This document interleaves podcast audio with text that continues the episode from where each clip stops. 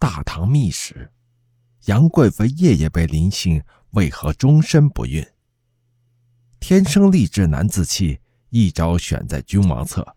回眸一笑百媚生，六宫粉黛无颜色。杨玉环的美丽，估计是谁都不能抗拒的。而她受帝王宠爱的原因，也许正是她不孕的关键所在。李隆基热恋杨玉环的原因，大致可以分为以下三种。其中的美貌是白居易所力图指证的头号理由，他的证词环绕美丽的诸多方面，比方面如芙蓉，眉若柳叶，这是指美貌；然后是美肤，肌肤白细腻的犹如凝脂；然后是媚态，当他婉转蛾眉，回眸一笑时，六宫粉黛都会失去颜色；再就是步态，风吹仙袂飘飘举，犹似霓裳羽衣舞。再是哭的姿态，玉容寂寞泪阑干，梨花一枝春带雨，如此等等等等。由于白居易的渲染，杨玉环被确认为中国古代四大美人之一，这个地位几乎无人可以动摇，从而使得春宵苦短日高起，从此君王不早朝，后宫佳丽三千人，三千宠爱在一身。那么杨贵妃的受宠仅仅是因为她长得漂亮吗？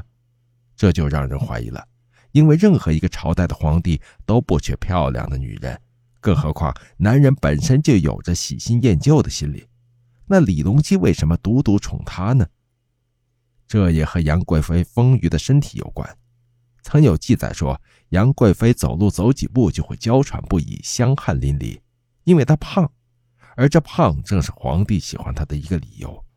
当时的李隆基已经六十多岁了。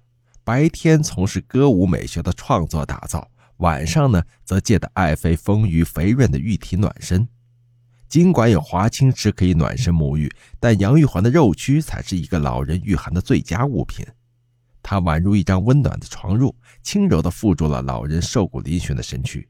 它就是皇帝最贴身的温泉，在他身边微微起伏和流动，老人在他身边安稳地睡去，像一个与世无争的婴儿。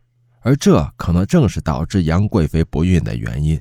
早在杨贵妃任寿王妃时就没有生育，那时她与丈夫都是正值青春年少，都是生育能力旺盛的时候，但她却是没有怀孕生子。从医学的角度来看，太胖的女人身体接收到的信号就等同于她在服用避孕药物，卵巢也会自动的终止排卵。可能这就是杨玉环没有生育的原因吧。